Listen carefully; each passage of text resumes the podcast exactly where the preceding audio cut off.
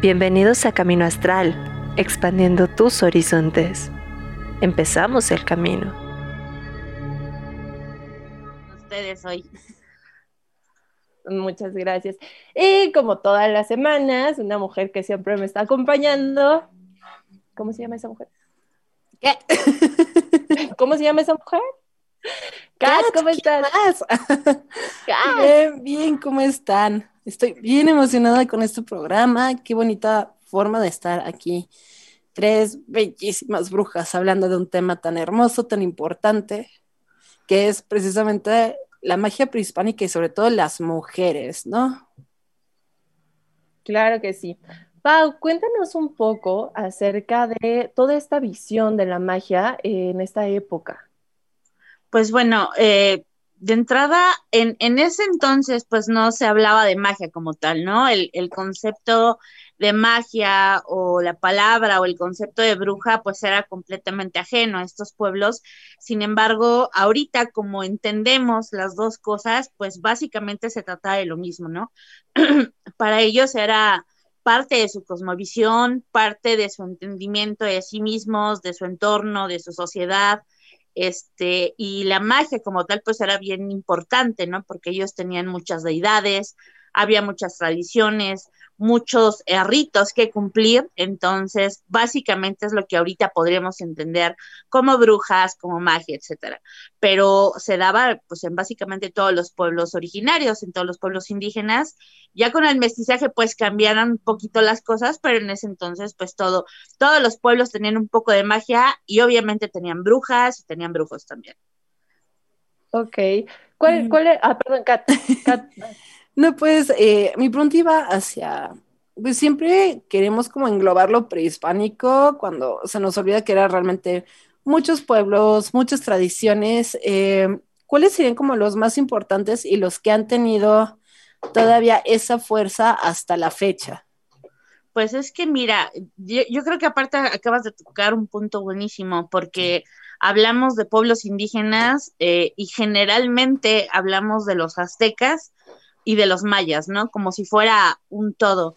En realidad, pues había muchísimos, cada uno con su propia forma de ser, de entender, de actuar, de pelear, ¿no? Entonces, yo no creo que haya unos más importantes que otros, simplemente unos son como más conocidos y yo creo que eso tiene que ver mucho con la educación que nos dan. Este, por ejemplo, en los libros de primaria, de secundaria, pues los únicos pueblos que se medio enseñan, pues son estos, ¿no? Eh, pero por lo que yo he leído, por lo que yo he entendido, por lo que me ha tocado vivir, yo creo que cada uno de estos pueblos tiene un algo especial que lo hace único, hablando espe específicamente de un camino espiritual o de magia, ¿no? Si hablamos pues de más cosas, puedes, explotas con, con todos sus conocimientos y, y con todas las experiencias que nos pueden dar y cómo nos pueden hacer entender el México actual. Ok, ok.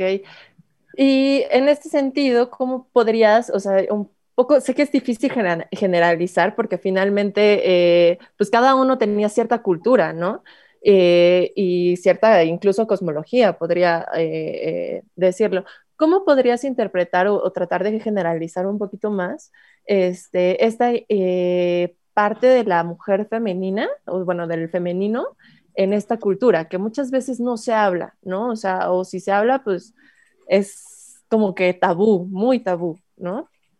Bueno, eh, la mujer tenía un papel muy, muy importante en todos los pueblos porque la mayoría de ellos defendía eh, esta idea de, de la dualidad. Es decir, así como importaba la parte masculina, importaba la parte femenina. Y eso se ve desde las deidades, por ejemplo, hablando específicamente del Panteón Mexica, pues vemos que hay un montón de diosas y también hay un montón de dioses, ¿no?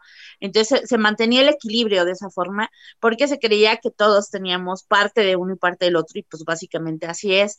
Entonces, eh, tanto en su forma de relacionarse con sus divinidades, pues la mujer ocupaba un papel primordial un papel muy importante, eh, no solo porque fueran eh, diosas madres o las diosas de la fertilidad como Coatlicue, como Tonatzin. También había diosas guerreras, había diosas eh, que incitaban a los, a los, a las faltas, no a los pecados.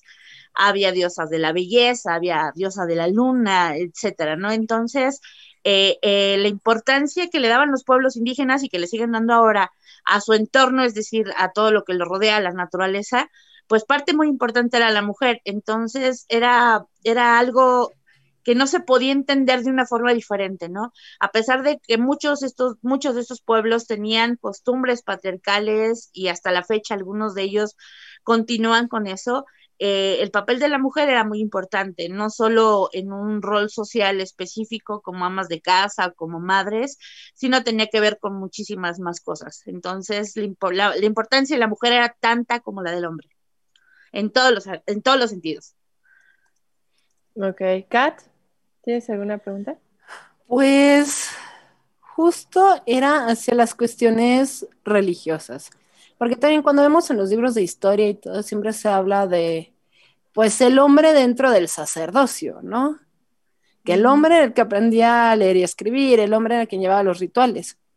Pero me gustaría saber más cuál era el rol de la mujer dentro de estas cuestiones espirituales en el México prehispánico. Pues mira, para empezar era una mujer la que ayudaba a, otra mujer a dar a luz, ¿no? El papel de las parteras era o sea, sin las parteras, pues no había imperio mexica, ¿no? Básicamente, tenían un papel súper importante.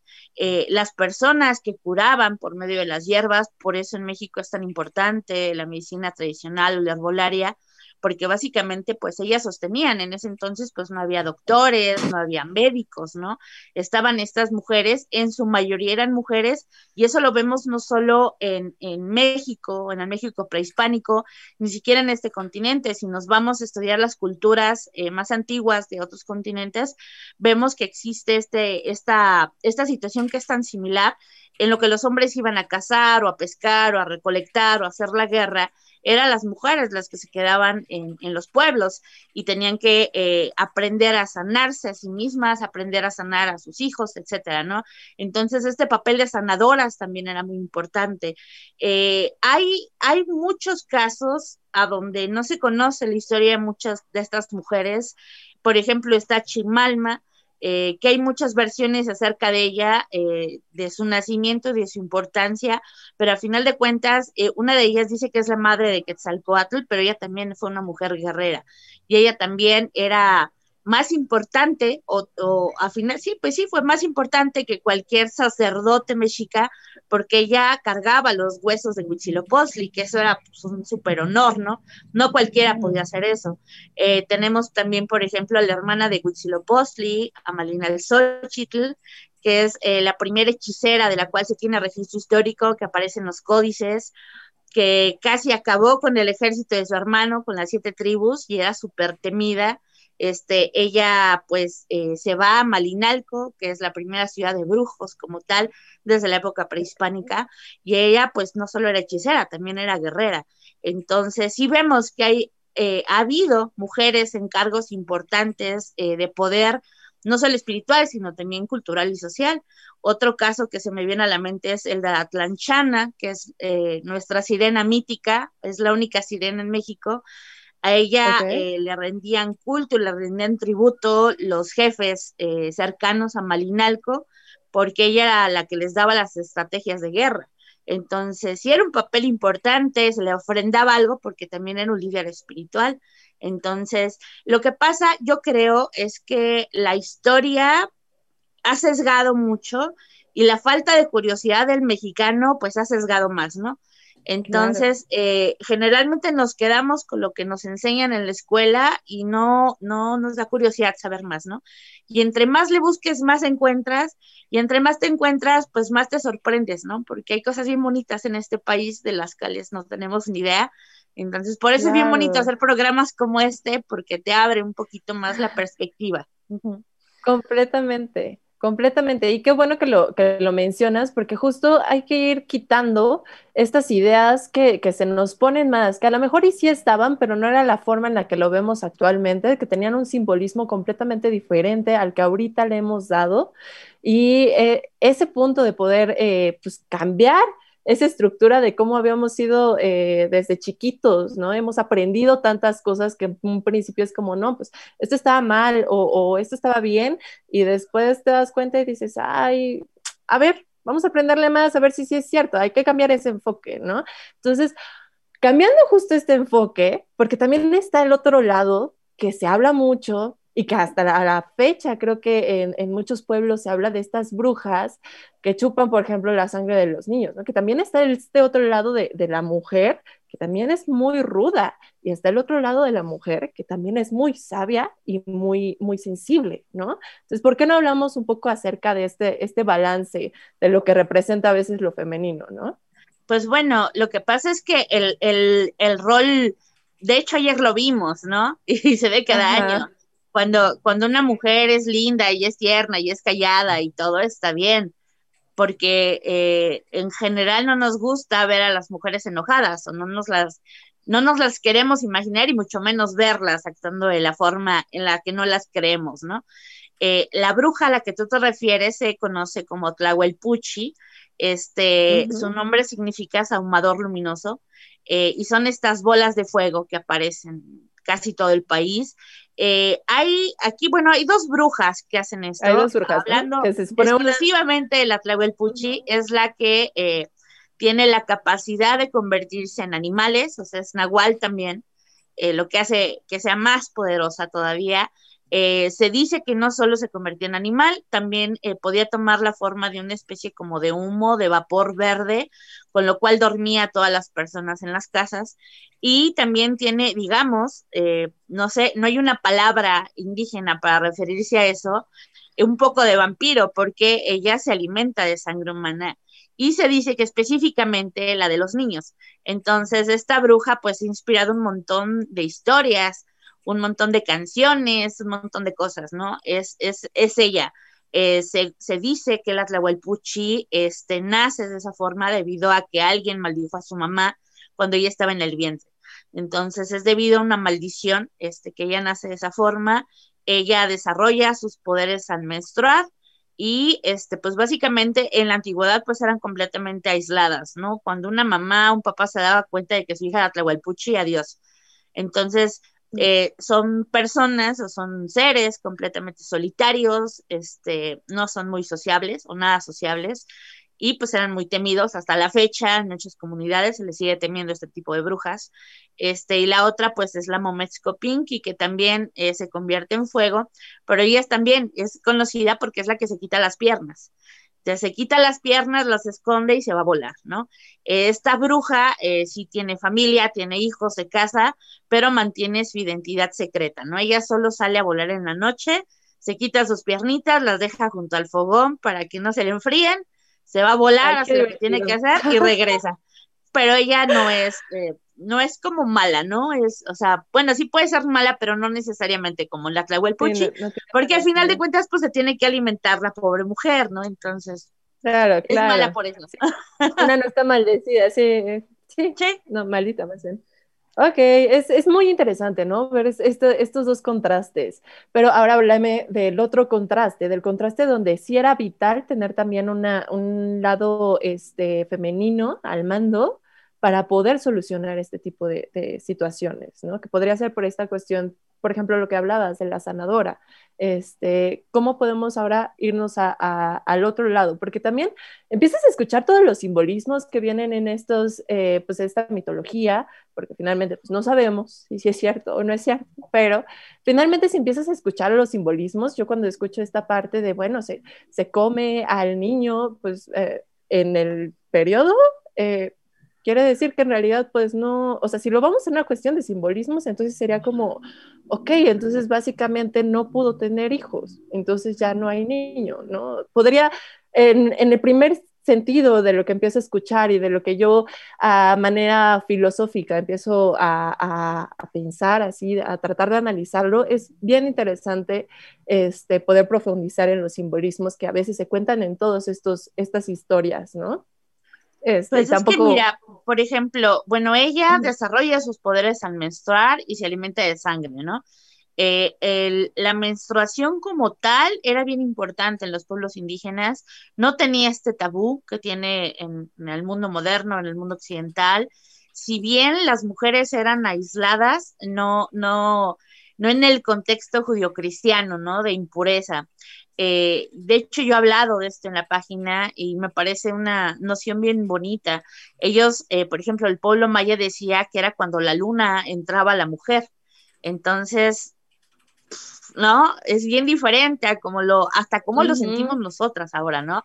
Y cómo lo entendemos ahora. Entonces, eh, los mexicas no les gustaba que las mujeres estuvieran cerca cuando estaban menstruando porque sentían que eran muy poderosas, o sea, que la sangre les daba poder. Entonces, esa parte también es como, como importante porque al final de cuentas, pues nos da un contexto distinto, ¿no?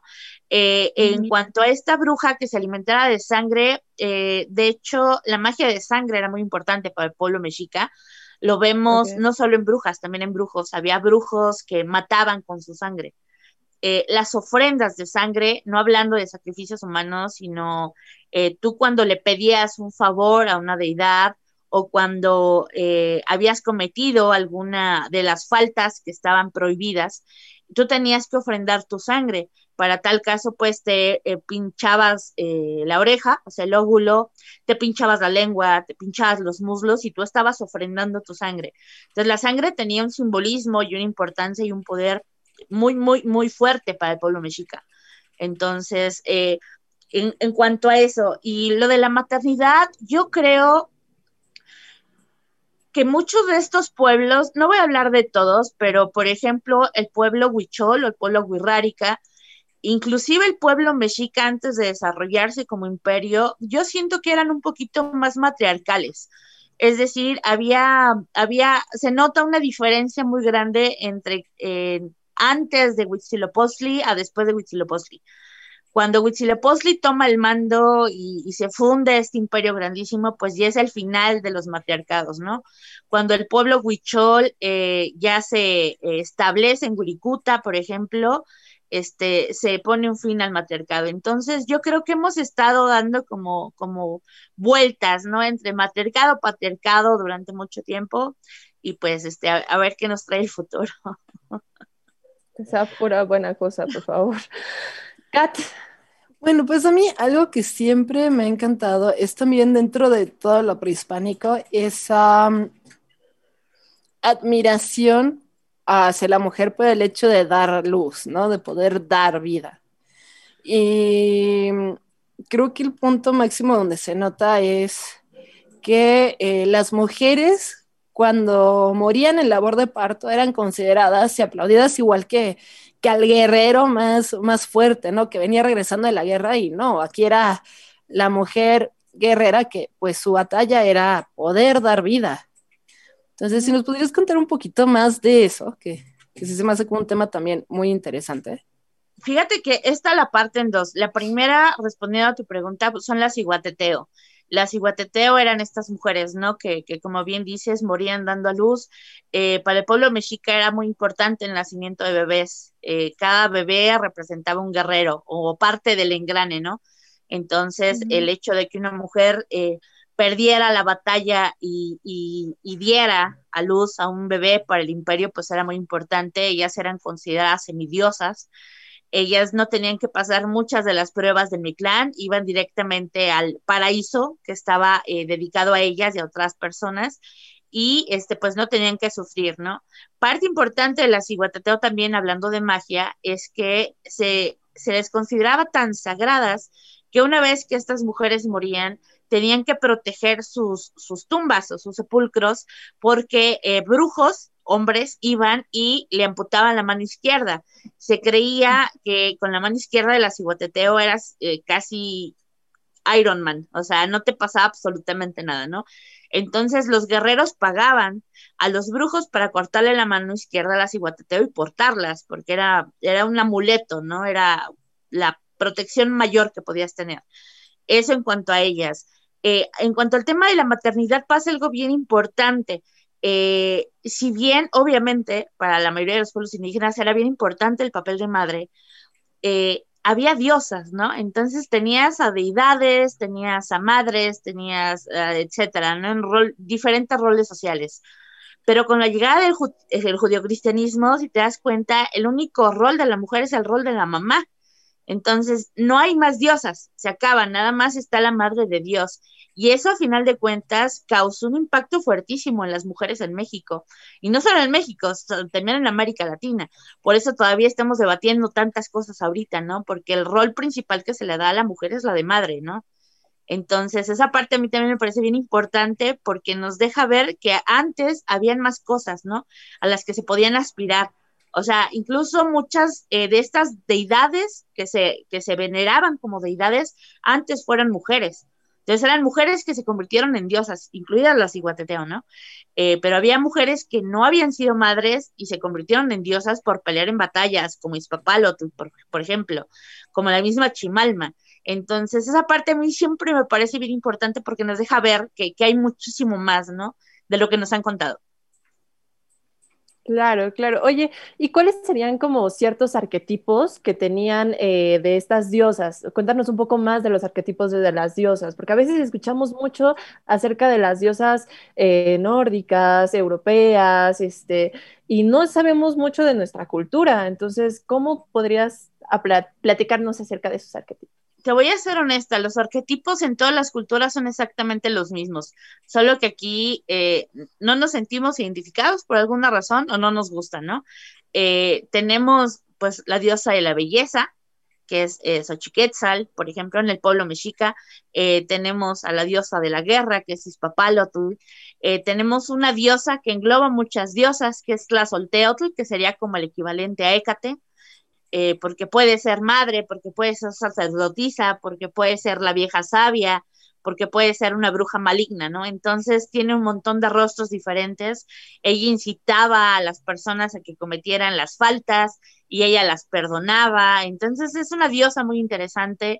Eh, tenemos a la diosa de la muerte también, que es eh, la, esposa o la pareja de Mictlantecutli, que es Mictlantecíhuatl. Entonces, si te das cuenta, los arquetipos son los mismos, ¿no?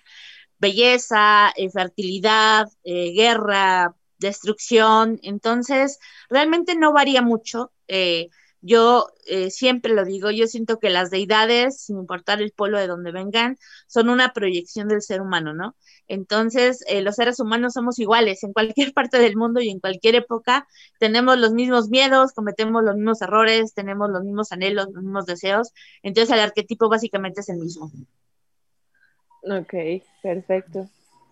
Tengo una, una, una gran pregunta. Eh, ¿Qué tipo de tributos se le dejaban a las diosas prehispánicas? Porque siempre escuchamos, no, pues es que para la guerra, no, el sacrificio de los corazones, no, que para el agua tenías que ahogar niños, pero nunca escuchamos acerca de esas deidades femeninas, ¿no? O sea, ¿cuál era la forma de rendirles culto? Pues es que, mira, dependía mucho de la deidad y dependía mucho de por qué le estabas dejando las cosas. O sea, e, esto yo siento que, lo entendemos de una forma muy occidental, quizás con la Wicca. Eh, eh, bueno, a Hécate se le dejan llaves, ¿no? Se dejan esto. Eh, por ejemplo, las ofrendas que se le daban aquí a los dioses, en general diosas y diosas, pues tenían que ver mucho con semillas. flores era como lo más fuerte, ¿no? Que tú estabas ofreciendo o estabas agradeciendo eh, eh, algo que estabas pidiendo o que hubieras recibido, ¿no? Entonces, eh, maíz obviamente era muy importante, el amaranto era muy importante, eran como la base primordial no solo de su concepción, sino de su alimentación, ¿no? por ejemplo, las diosas del agua, jade, turquesa, por eso encontramos en los cenotes tantas joyas, eh, tantos collares, tantas pulseras, porque se les ofrendaban estas piedras que tenían un simbolismo bien importante para ellos, eh, no solo para su desarrollo físico, porque se daban eh, dependiendo de las pruebas que ibas pasando tú como mujer o como hombre, sino también un desarrollo espiritual, se dejaba cabello, o sea, dependiendo, ¿no? Dependía mucho del ritual, de la deidad y por qué le estabas dejando, pero casi todo era muy orgánico obviamente también por la época, y este, de acuerdo a la importancia, ¿no? Eh, también pues había sacrificio de animales, obviamente, eh, se ofrendaba sangre la mayoría de las veces también, y esto de los sacrificios, pues yo creo que es, es, es o sea, yo siento que sí, obviamente sí había sacrificios, si no, no hubiera tantos pantlis por ahí en el, en el templo mayor, pero sí había una percepción diferente de lo que es de la muerte, ¿no? Entonces, este, vamos 50 y 50 con esa. Ok, ok. Tenemos aquí ya varias preguntas, de hecho también otra por, el chat. Este, eh, Darren me dice, pregunta, he leído en varios libros sobre que los atuendos en estas épocas eran súper especiales para las mujeres, tanto a nivel de libertad y a un nivel donde a la mujer se le veía con un respeto brutal y mano a mano sin importar el nivel social. Mira, eh, hay, hay una cosa bien importante con los textiles y qué buena pregunta. Eh, los textiles, el bordado tal cual, eh, siempre fue en ese entonces algo exclusivo para la mujer. Entonces, ahí la mujer era capaz de plasmar eh, a sus dioses, a sus creencias. Era una forma de contar cuentos o contar historias a través de los textiles, ¿no? Entonces era algo bien bonito yo creo que por eso se conserva tanto esta tradición. sin embargo, sí había jerarquía en cuanto a vestuarios.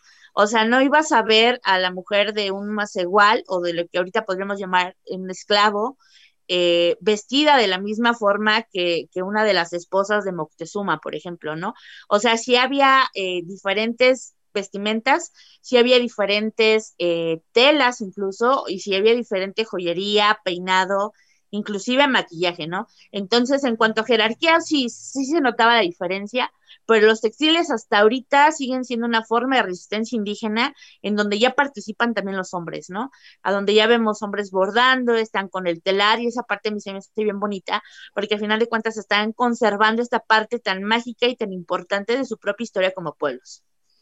Qué buena pregunta. Eh, y, y, justo de eso sí hay algo que quiero mencionar. Bueno, pues eh, la familia de mi papá, pues todos son de Oaxaca y me ha tocado estar muy en contacto también con, con esas tradiciones y, Dios santo, los bordados a mano, que son hermosos, pero también es cierto como nivel social que vas marcando con los propios bordados. O sea, entre más bordado, es porque tienes más bienes, ¿no? Porque además hasta la fecha son carísimos, pero así te sale un ojo de la cara, pero son increíblemente hermosos. Y sí es mucho esta parte de la naturaleza, de la vida, de estar contando esas historias. Su fauna, su flora, este, por ejemplo, hay un, no recuerdo ahorita el nombre, lo siento, eh, hay una, es que es una especie, no es huipil exactamente, es una prenda ceremonial que hacen las indígenas en Puebla, este, lo hacen en lana tardan aproximadamente tres meses en hacer el, bordado, a donde igual, ¿no? Pues es flora, fauna y, su tradición, y ese solo lo pueden portar en ceremonias importantes las mujeres. Entonces, una mujer de poder es la única que puede portar esa prenda, ¿no? Entonces, eh, sí vemos que, también en la hora de vestir sí es bien importante, ¿no?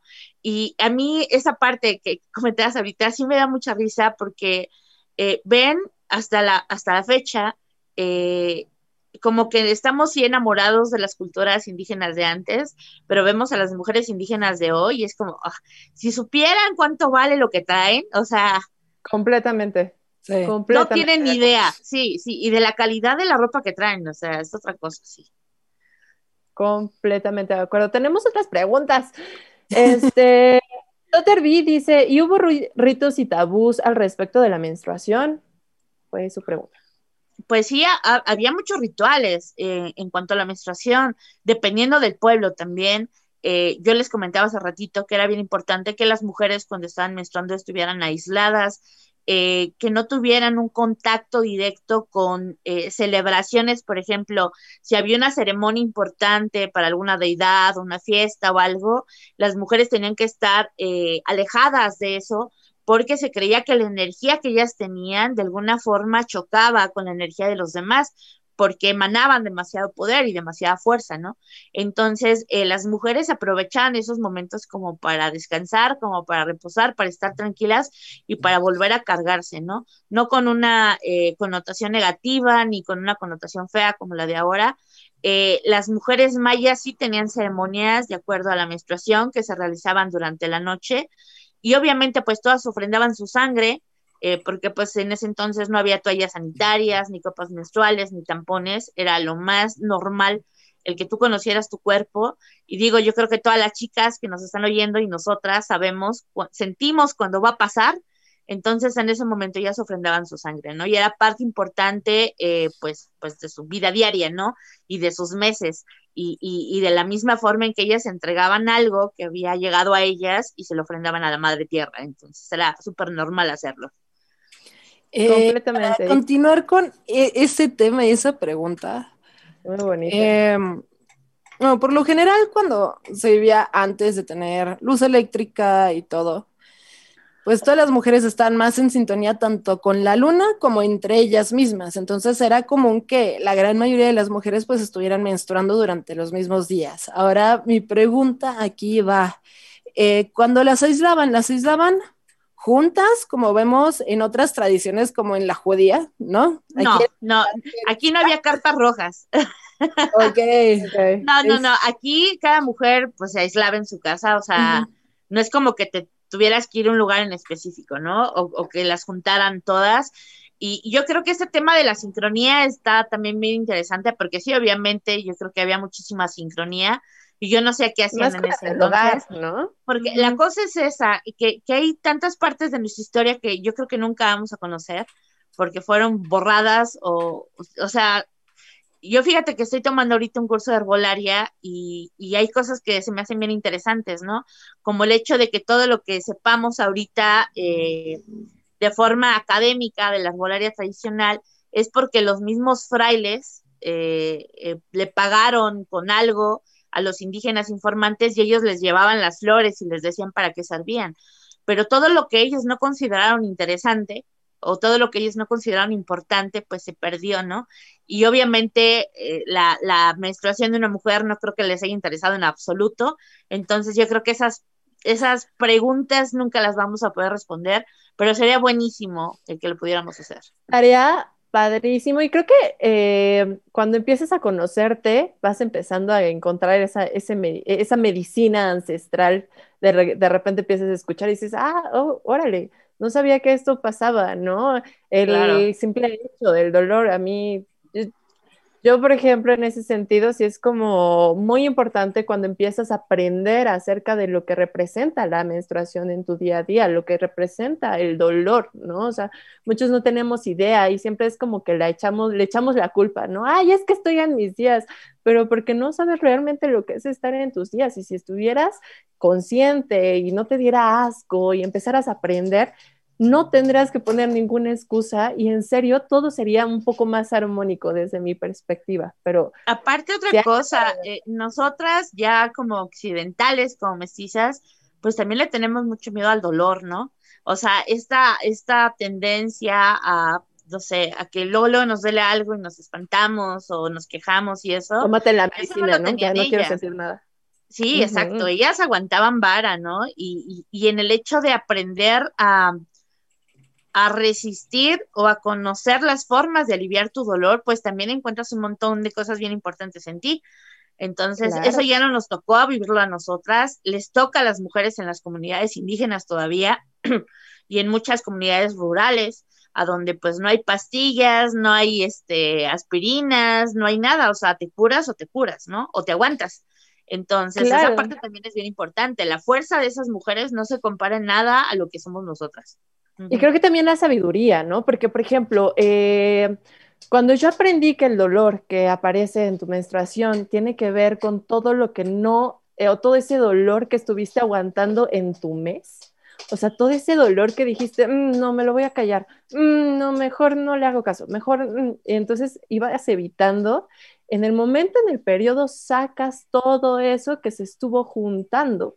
Entonces, cuando empiezas a tener esos cólicos tan fuertes, yo me desvanecía, me tenía que tomar dos pastillas, no una y de las más fuertes, en, en serio. Y cuando empiezas a entender cuáles son esas emociones que no sacaste en el mes y que sacaste ese día, esos días, ¿no?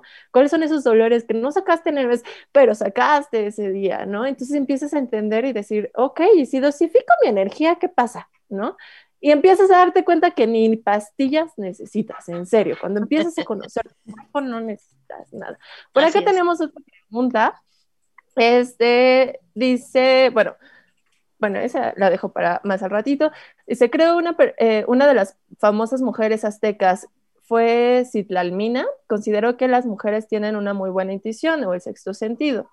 Rich pregunta, desde el punto de vista histórico, se sabe que las mujeres formaban parte de los consejos de los gobernantes, que tanto de esto es real. Pues mira, am, yo creo que influían, digo, el ejemplo más claro es esta, la Malinche, ¿no? Que sin la Malinche no hay derrota. Tan, tan claro como eso. Eh, el otro caso que yo podría tomar es el de Heréndira del Imperio Purépecha, que ya lideró la resistencia indígena contra los españoles. Entonces, eh, cuando una mujer tenía la capacidad y, y en el momento, estaba en el momento justo de la historia, a donde podía tomar las riendas, pues las tomaba y, y pues era escuchada. Eh, hay, otra, hay otra mujer, eh, en realidad no se sabe su nombre, eh, hay un bulto bien importante, si no me recuerdo, está en Tlaxcala, a donde está esta, pues no sé cómo llamarle, estatua, monolito, y está la mujer llena eh, como de escarcificaciones o sea, todo su cuerpo está llena de escarcificaciones y se cree que era una líder muy importante en ese lugar y que esa era su tumba, pero no se han contado más. Entonces, sí había mujeres que tomaban decisiones y, y, nosotros somos muy listas, ¿no? Luego no es necesario estar al frente, puedes estar tras bambalinas, moviendo los hilos y pues bueno, ¿no? Pero pues las mujeres que ahorita se me vienen así, de, de repente nada más, pues está la Malinche, está Heréndira, que yo creo que son eh, de los dos lados de la moneda en el mismo momento, eh, en diferente bando, ¿no? Pero que a final de cuentas demostraron que los tenían bien puestos y que pudieron hacer un montón de cosas que en otro momento quizás no hubieran podido. Perfecto. Por acá, Ethan me pregunta que cómo se puede trabajar meditativamente con la diosa de la muerte. ¿Se hace algún tipo de altar o tiene algún tipo de simbología específica? Mira, aquí realmente no se eh, realizaba como tal la meditación como la tenemos ahorita. Eh, esa, ese tipo de preguntas yo realmente no sé cómo contestarlas, eh, porque no sé cómo lo hacían en ese entonces, ¿no? Yo, por ejemplo, lo que hago en Brujas Morenas es que trato de amoldar lo más que puedo eh, la percepción que se tenía de estos dioses, la forma en que se les ofrendaban cosas y, de alguna forma moldarlo a lo que somos ahora, ¿no? Pero que yo te pueda decir, bueno, es que hacían esto y esto y esto, la verdad es que no, yo creo que eso es parte de lo que tenemos ya perdido, pero hay, hay una, hay una banda que yo siempre tomo como referente, tal vez esté mal, es Bardruna en Noruega, eh, y ellos hablan, ¿no? Einar, que es el vocalista y que es el líder, habla mucho eh, de algo que a mí me resonó muchísimo. Hay cosas que ya perdimos, eh, esas canciones pues nunca van a volver a ser cantadas, ¿no? Esos himnos de batalla nunca más van a volver a ser escuchados. Entonces hagamos los nuestros, ¿no? Hagamos nuestros propios rituales, hagámoslo con todo respeto, con todo conocimiento y con todo amor a nuestro pasado indígena, a nuestra sangre indígena, a los pueblos indígenas actuales, pues tratemos de reformar, ¿no? Eh, eh, toda esta parte espiritual, porque al final de cuentas nosotros ya estamos en un entorno completamente diferente. Eh, nosotros en su mayoría somos mestizos y si bien nuestro corazón nos llama más para este lado, yo creo que sí es bien importante eh, que hagamos nuestro propio camino espiritual. Este, Claro. porque al final de cuentas la experiencia es individual, ¿no? Y lo que va a representar para mí no necesariamente va a ser lo mismo para ti. Entonces yo las invito y los invito a hacer eso. Nada más, infórmense bien, lean mucho y háganlo con un montón de respeto, ¿no? Nada más. Pues justo. justo con lo que dijiste y justo mencionaste a Bardruna y me acordé de una de las primeras canciones que les conocí, que es la de Rótulas Treffel, que dice, eh, un árbol sin raíces, pues se cae. Y creo que es eh, un muy buen consejo visto desde el otro lado del mundo, de que es muy importante rescatar nuestras tradiciones, nuestras raíces. Eh, pues en muchas partes del mundo pasó que con las diferentes conquistas fuimos perdiendo partes de nuestras tradiciones, pero es muy importante ir rescatando nuestras religiones, los idiomas, lo que se pueda de la música, la ropa. Y también hay una cuestión muy hermosa dentro del mestizaje. Y eso ahorita hizo que me acordara mucho de, mi abuela paterna. Ella, eh, muy cristiana, muy católica, porque es la forma en la que nos criaron, ¿no? Pero al mismo tiempo eh, te hacía limpias, era la que mandaban luego a llamar así de, no, pues es que, eh, que se me empachó el niño, entonces, eh, ¿qué hago, no? No es que mal de ojo, ven y una limpia, pero también era la que iba y rezaba de casa en casa. Entonces, hay una forma de ese sincretismo entre las dos tradiciones que estamos todavía rescatando esa visión de la mujer sabia, la mujer que da salud, que cura, y, es algo muy bonito. Así es, así es. O, sea, yo, siempre digo que, en todas las casas mexicanas hay una bruja, o sea, aunque, aunque vayan a rezar y estén ahí en el rosar y todo, o sea, esas son las que te curan el empacho, las que te quitan el dolor de panza, o sea, las que te quitan el aire, entonces es parte de lo que somos y es parte de nuestra identidad. O sea, México es un país mágico desde sus inicios y antes de ser México ya era una tierra llena de magia, entonces. Es normal que, que, late en nosotros, ¿no? Sí, completamente. Oye, y justo hablando acerca de esta parte del de, conocimiento, ¿cómo nos podemos adentrar desde este, este lado espiritual de decir, ah, ok, tengo ganas de entrar hacia mis raíces, pero no sé por dónde. ¿Con qué nos podrías ir orientando, diciendo a las personas que tenemos ganas de, saber más acerca de nuestra cultura y queremos entrar un poco a, eso? ¿Qué libros nos recomiendas? Yo sé que tú también ahí tienes unos libros muy interesantes. Este, cuéntanos. Yo creo que a diferencia de lo que pasa, eh, y, a esto voy, eh, hablábamos hace ratito de los libros en la escuela, a nosotros sí nos enseñaron mucho de la cultura griega, de la cultura romana, o sea, sí era parte de nuestra educación y en nuestra formación. Eh, entonces, tú te sabías a los principales dioses romanos, pero también entendías cómo funcionó el imperio, eh, o sea, eh, manejabas la, la, información en un contexto no, no, únicamente religioso, sino también social, ¿no? Entonces sabías muchísimo más de ellos. Yo creo que en México lo que debemos hacer es exactamente lo mismo. Para entender la mitología o para entender la cosmogonía de los pueblos indígenas, debemos de entender su entorno, su contexto social, eh, cómo, cómo se manejaba absolutamente todo, ¿no? Y para eso, pues hay muchísimos libros de historia. Este, yo siempre le recomiendo mucho a López Austin, es uno de los historiadores más importantes y yo creo que más acertados que hay en muchas cosas, él te enseña un montón de cosas. Está, ay, no recuerdo este libro, es eh, La historia verdadera de las cosas de la Nueva España, por ejemplo. Eh, está Huesos de Lagartija, está Tlacaelel, la página también de la donde nos enseñan un montón de cosas aquí en Facebook y en Instagram. Eh, déjame me acuerdo cuál más puede servir. Yo creo que, empezando con esos y encuentras otros y otros y otros y otros, les recomiendo siempre también la revista de Arqueología Mexicana porque siempre tiene muy buenas notas y aprendes mucho no solo de un pueblo, sino de un montón de pueblos y ya que tengas como el contexto completo, ya vas a entender la magia, ya vas a entender por qué ese dios era importante, por qué esa dios era importante, y ya te adentras muchísimo más, y al momento de encontrar tu raíz, te encuentras a ti, ¿no? Y, y, hasta muchas respuestas que no tenías de ti misma o de ti mismo, las encuentras ahí. Entonces, denle por todo, no nada más por la magia, porque sí se necesita un poquito más para poder entender el resto es que sin entender esa una última pregunta. Pues, pues más que nada es nada más estar completamente de acuerdo con esto, en el sentido de que si no entiendes eh, la cuestión histórica que estaban pasando los pueblos, la cuestión antropológica, eh, no vas a entender su magia, no vas a entender por qué el culto a la tierra era tan importante, porque el culto a la fertilidad, a los hijos, a una mujer dando luz eran cuestiones fundamentales, inclusive eh, el mismo culto a la guerra. no los entiendes, simplemente lo dices, ah, pues les gustaba irse de guerra. Y era lo que nada más llegas a ver desde lejos, ¿no? Porque no estás poniéndote dentro de su realidad. De hecho, a mí me pasa mucho más en TikTok, a donde me peleo mucho con la gente, porque dicen, bueno, es que eh, son los incivilizados, ¿no? O eran unos salvajes.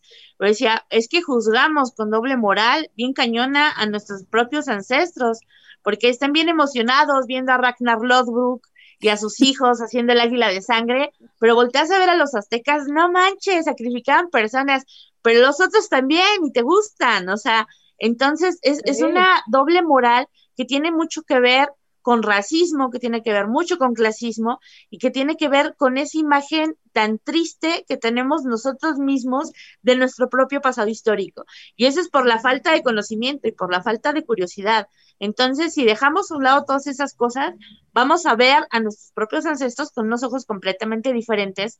Y entonces, si alguien te dice prieto, vas a decir a mucha honra, ¿no? Si alguien te dice, ay, pues estás bien feo con el nopal en la frente, pues sí, a fuerzas, ¿no? Entonces cambia tu vida. No solo cambia esa parte de la historia, sino cambia tu perspectiva de ti mismo. Y esa parte es bien, bien bonita. Pues en ese sentido, también creo que es una buena reflexión de dejar de vernos como el pueblo conquistado. O sea, somos un pueblo mestizo. O sea, no, nos fuimos a Estados Unidos donde llegaron, mataron y ellos eh, llegaron a conquistar completamente, ¿no? Aquí es una mezcla de las dos tradiciones y mientras no hagamos las paces con ambos lados, con ambas tradiciones, entendemos que sí, somos los hijos tanto de las tribus prehispánicas como también de los españoles que llegaron, creo que no vamos a estar en paz ni como personas ni como país. Sí, porque es como, como, como, esta parte, ¿no? De tú sabes a qué luego alimentas más. Eh, pero si tienes esos lobos en equilibrio, pues está bien. La cosa, yo creo que en México pasa que, la mayoría se siente avergonzados de esa otra parte, ¿no? Por cultura, por mala educación, etcétera. Eh, es más fácil sentirte como, como español o sentir que estás más de este lado que del lado de los incivilizados. Y esa es la parte que es fea, ¿no? Y esa es la parte que sí debemos de remediar porque esa parte es la que nos hace entender muchas cosas de lo que estamos viviendo ahora como país y que si no lo cambiamos, pues vamos a seguir en esta ola de violencia, de sangre, de, polarización durante décadas y décadas y décadas.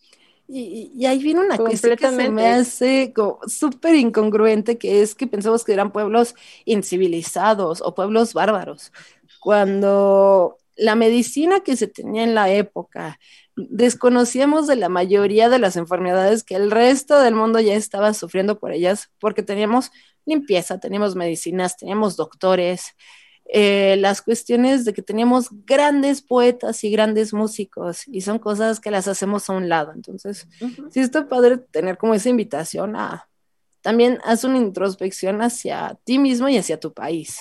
Claro claro, completamente. Sí, a cambiar esa, esa, idea que tenías anteriormente, ¿no? O sea, de, a ver, que todo de esto que me han dicho de, y con lo que he crecido, qué tanto de mi educación ha sido buena, que, finalmente así, comemos todo lo que nos dan de niños y no lo, no lo, así que nos, nos, agarran desde raíz, ¿no? Y entonces es este punto de, a ver, y si revisamos otra vez todo lo que me enseñaron desde chiquito y vemos que desde otra perspectiva podemos conocer. Entonces, sí, sí creo que es, reaprender todo lo aprendido y cruzar con las cosas que de repente sí te quedas y dices, órale, decía esto desde chiquito y ahorita que empiezo a darme cuenta de esto, pues nada que ver, ¿no? Entonces, sí, sí creo que sí es una invitación muy cañona y bueno, ya casi se nos va a acabar el programa, tristemente, pero Paola, cuéntanos, este, ¿A qué te dedicas? otra pregunta después de eso también. ¿Tenemos otra pregunta?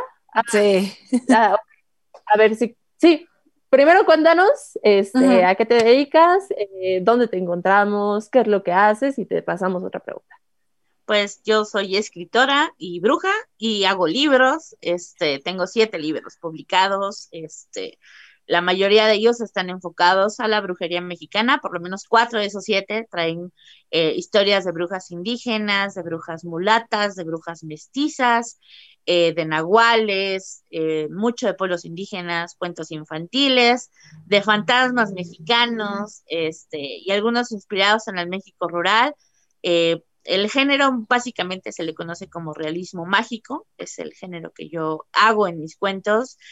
Todos mis libros pues son realizados en casa, son libros artesanales, todos. Tengo cajitas también, cajitas de brujas mexicanas que incluyen cuarzos, jícaras y un montón eh, de lo que yo llamo magia morena, porque pues es la magia de acá, ¿no? Entonces, bueno, más o menos estos son los libros pues es el formato artesanal, este, cada uno vale 250 pesos y los consiguen conmigo en Brujas Morenas, en Facebook, en Instagram o en TikTok, me mandan mensajito y pues yo se los mando donde quieran. ¿Solo, solo entregas aquí en la Ciudad de México? No, Pues, yo vivo por en Guanajuato, mundo, pero hago envíos a todo el mundo Ah, literalmente. Ah, bueno, ahorita no me han dejado enviar a algunos países por el COVID, pero hago envíos a Estados Unidos, España, Italia, Francia sin problemas, pues aquí obviamente en todo México.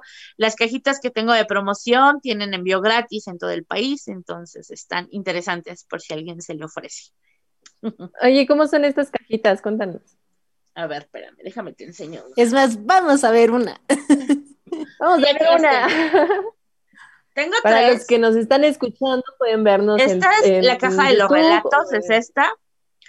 Aquí tiene el puerquito que se alarga, que es una de las tradiciones eh, mágicas mexicanas. En realidad es una bruja que se alarga para llevar a las otras tres brujas. Y pues bueno, esta es la cajita en cuestión. Wow. Adentro van a encontrar dos libros. Tengo siete, ustedes eligen los dos que quieran.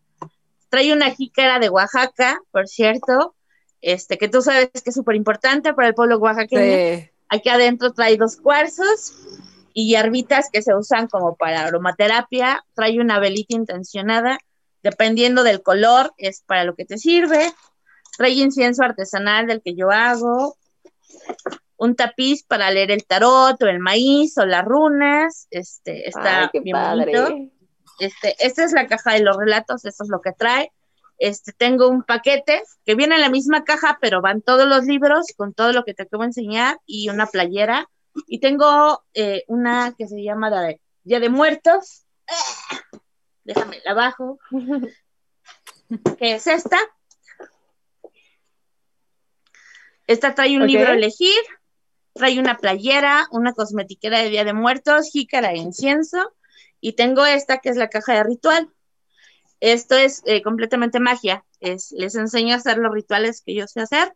Eh, generalmente me piden para intuición, para abrir caminos o para trabajar con una deidad en específico. Por ejemplo, ahorita que me preguntaban de la diosa de la muerte, entonces les armo el ritual con todo lo que necesitan, este, y una guía paso a paso para hacerlo como yo lo sé hacer, y pues ya, ellos hacen su propia magia. Esas son las que tengo. Ok. Y eh, por aquí dice que ya dieron eh, algunos libros como recomendación, pero ¿de qué otra manera crees que podamos reencontrar con ese pasado tan bonito, tan bonito que tenemos, sobre todo de forma espiritual? Pues es que leyendo te vas a encontrar, o sea, esa es la cosa. Eh, obviamente también puedes ir a comunidades indígenas y hablar con las personas, porque en realidad en las ciudades no lo vamos a hacer. O sea, si tú te, te vas de viaje, por ejemplo, a Oaxaca y te pones a hablar con las tejedoras, eh, con las hilanderas, te, vas al tianguis y hablas con, no sé, con la hierbera, eh, empiezas a ampliar el panorama, pero para eso pues sí tienes que leer, tienes que salir, ¿no? Eh, dentro de las casas, dentro de las ciudades, pues lo único que podemos hacer es estar leyendo y leyendo y leyendo, pero en cualquier tipo de camino espiritual, no solamente en México, necesitas los libros forzosamente, ¿no? Porque de ahí uno te lleva a otro y otro te lleva a otro y pues vas ampliando tus conocimientos. Aquí en México, pues sí te puedes ir a alguna comunidad eh, cercana a donde tú estés y puedes ir a hablar con las personas. Eh, la mayoría de las veces son personas muy abiertas que les gusta mucho platicar. Habla mucho con los viejitos y con las viejitas. Siempre necesitan ser escuchados y tienen infinidad de sabiduría por compartir. Esos son los consejos que yo te puedo dar. También Perfecto, talleres no da. Voy a dar, voy a dar talleres este año, tienen que estar como al pendiente en la página de Brujas Morenas, ahí voy a subir. Yo creo que voy a dar dos talleres este año, entonces, este, por junio, julio, más o menos. ¿De cuáles? ¿De cuáles? ¿De cuáles? Cuéntame. De brujería. de magia morena. Sí, De brujería. eh, Magia eh, de morena, ok. rituales, deidades, ofrendas, este, algunos mitos, algunas historias, pero sí, creo que va a ser uno en junio y el otro en julio o en agosto. Perfecto. Kat, ¿qué estabas diciendo? Perdón. Eh, uno era también una invitación a que todas las grandes ciudades tienen sus mercados de herbolaria. Es Ujú. también un muy buen punto, o sea, sin tener que ir muy lejos de la ciudad, ir a acercarte. La mayoría de las personas que están ahí conocen sus hierbas, conocen sus tradiciones. Así y es. es así como un muy buen punto. Y el próximo comentario que tenía era, ay, no sé tú, Carly, pero yo creo que vamos a tener que tener más programas con Pau. Porque Yo creo no, que sí. hay, ¿Tú qué hay dices? muchas cuestiones. Yo, yo digo que sí, pero no sepa Claro, claro. qué dices. Perfecto. Ay, pues la verdad es que muchísimas gracias, Pau, por haberte tenido. En verdad ha sido un honor tener a, a mujeres tan, tan inspiradoras, tan, tan llenas también de este poder mágico que se ve, que se siente luego, luego cuando empiezan a hablar. Este, por ahí te mandaba saludos Morgana Wally, de hecho, que también hemos tenido en, en programa, dice que es tu fan. Este, Gracias. y pues agradecer infinitamente a todos los que nos escuchan, eh, si nos escuchan en Spotify, este, o en alguna otra plataforma. Recuerden que nos pueden estar viendo en vivo, en directo, en Twitch, los martes a las 8 de la noche. Este, busquen el Camino Astral Media y también por si nos están viendo en YouTube y dicen, ay, pero ¿en dónde transmiten en vivo? Ah, pues en Twitch. Pero pues vámonos con los saludos, los saludos astrales. Kat, saludos astrales. Eh, bueno, antes de los saludos, un recordatorio de que mañana ya, ¿verdad, Carly? Ya, ya llegó la fecha. Ya llegó la hora, jóvenes. Pues vamos a empezar con el. Cuéntanos, cuéntanos, ¿la hora de qué? Pues vamos a tener un nuevo programa donde vamos a estar Carly y yo entrándonos más en estas discusiones de brujas, a manera más, más abierta, debates, de todo vamos a estar hablando. Entonces, eh, Brujas del Caldero ya, ya empieza por fin oficialmente mañanita y vamos a tener el tema De. ¿Cómo fue que llegamos a estar con esta curiosidad de diferentes tradiciones, lo que nos pasó, lo bueno, lo malo, eh, Una cuestión que sí es fácil aprender, que sí no? que- Entonces ahí creo que vamos a llegar Completamente. con muchas cuestiones muy interesantes. Yo ahí sí quiero en una de esas tocar el qué onda con TikTok. porque porque es una vamos a tener ahí también ¿no? Una fuente de TikTok que, que por ahí ya me, me voy a meter también. Ya les vamos Eh, a pasar que también tenemos TikTok y todo este show.